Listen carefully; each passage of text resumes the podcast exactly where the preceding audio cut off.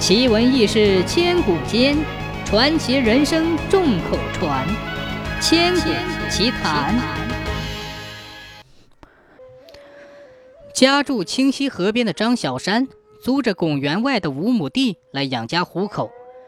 这年秋天，妻子感染风寒，咳嗽不已，不仅帮不了张小山干活，还花了不少钱看病。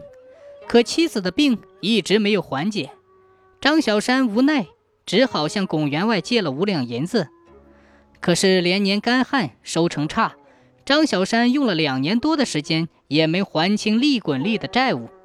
于是，当初借的五两变成了二十多两。龚员外来到张小山家，限定他年底还清。张小山清楚自己一贫如洗，拿什么来还债呢？于是他跪求龚员外放宽期限。龚员外环视了张小山破落的房屋，眉头一皱，计上心来。龚员外说：“看你多年租种我土地的份上，我就暂且放你一马。只要你能在今年最后三个月内把我的一百多亩地平整完，我就免除你这些高利贷。”张小山心里嘀咕：“妈呀，这么多活，没有耕牛，靠他一个人，有如穷人家里娶媳妇儿。”彩礼难办呢。龚员外既想盘剥他，又想省了故宫的钱，摆了一道无法完成的难题给他。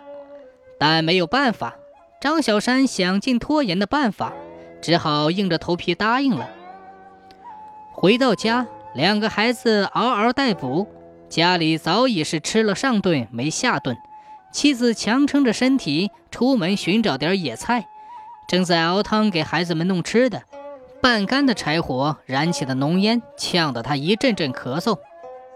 张小山给妻子说了龚员外提出的要求，妻子说：“穷人的日子真难熬啊，眼看就要年关了，家里还没有一点年货。”张小山叹了一口气说：“慢慢拖吧，总会有法子的。”张小山喝了一碗野菜汤，扛着锄头就帮龚员外整地。张小山每天起早贪黑干了十天多，手上的血泡都快磨平了，茧子起了一层又一层。妻子做好了吃的送到地里，这样可以节省时间。张小山就这样卖命的干，可一个月下来还整了不到十亩地。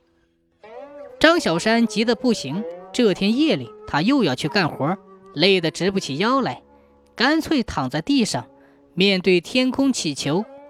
老天啊，求你帮帮我吧，给我派头金牛来耕地吧。他话音刚落，突然地动山摇，对面的山岩裂开一道缝，一头金光闪闪的牛从石缝中走了出来，到河边饮水。张小山十分惊奇，今天真是遇上神牛了。于是张小山壮起胆子向金牛走去，摸摸牛头说：“神牛啊，神牛！”你能帮我犁地吗？金牛点点头，把脖子伸出来。张小山给他套上犁环。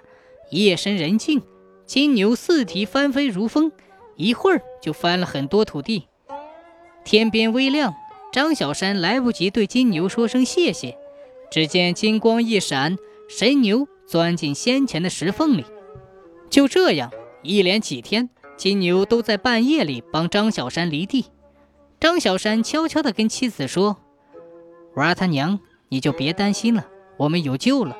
有头神奇的金牛在夜里帮我们犁地，龚员外的地很快就要犁完了。”啊！谢天谢地，太好了！娃他爹有神牛相助，你也不用再吃那么多苦了。妻子说完，拉着张小山朝金牛出没的地方焚香拜了三拜。过了几天，龚员外来看张小山犁得怎么样了。当他来到田边，大吃一惊，只见田地已犁完了大半。他怕犁得不深，亲自用锄头挖地检查，谁知比以往犁得还好，又深又平。表面他无话可说，可心里却起了疑心：就张小山一个人徒手挖，无论如何也做不到这么快呀！这里面一定有蹊跷。他决定跟踪张小山，看看究竟是怎么回事。这天晚上，龚员外惦记张小山离地的事，于是翻身下床，偷偷的来到田边的大石头后面藏起来。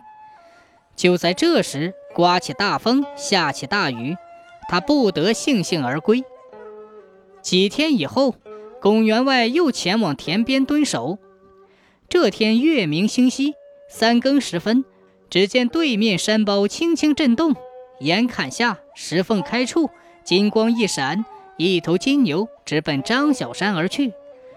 这时，龚员外大喜过望，向金牛奔去。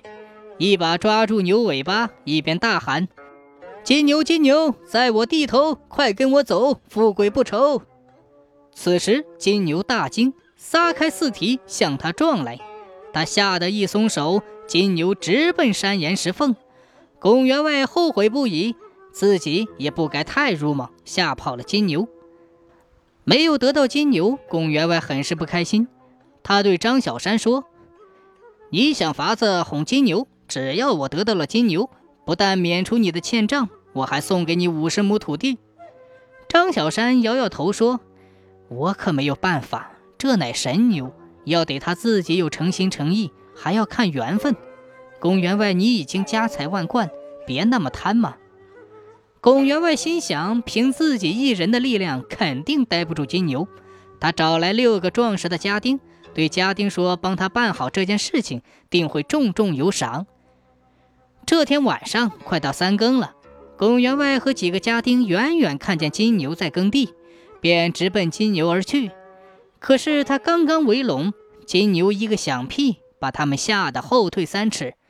等牛屁臭气消散之后，龚员外他们又上前去。这时金牛扬起蹄子一踢，把那几个壮汉纷纷撂倒在地。幸亏龚员外躲在后面，要不然会被牛踢到了。不一会儿，金牛就跑进岩缝里消失了。连续三晚，龚员外带人去等候，都没能再见到金牛。他想，可能是人太多了，金牛就不现身了。于是他又一个人来到地里，守候了两晚，终于等到了金牛。这龚员外真是个财迷，一把冲上前去，牢牢抓住牛尾不放，却见金牛腾空而起。带着龚员外钻进了石缝，只听“砰”的一声，石缝门紧紧地关闭了。从此以后，石缝门再也没有开过。听当地人讲，有雷雨闪电时，偶尔还隐隐约约听见“哞哞哞”的牛叫声。张小山一家过上了平静的生活。金牛隐没的方圆数里被命名为金牛村。金牛助人惩恶的故事。就这样流传至今。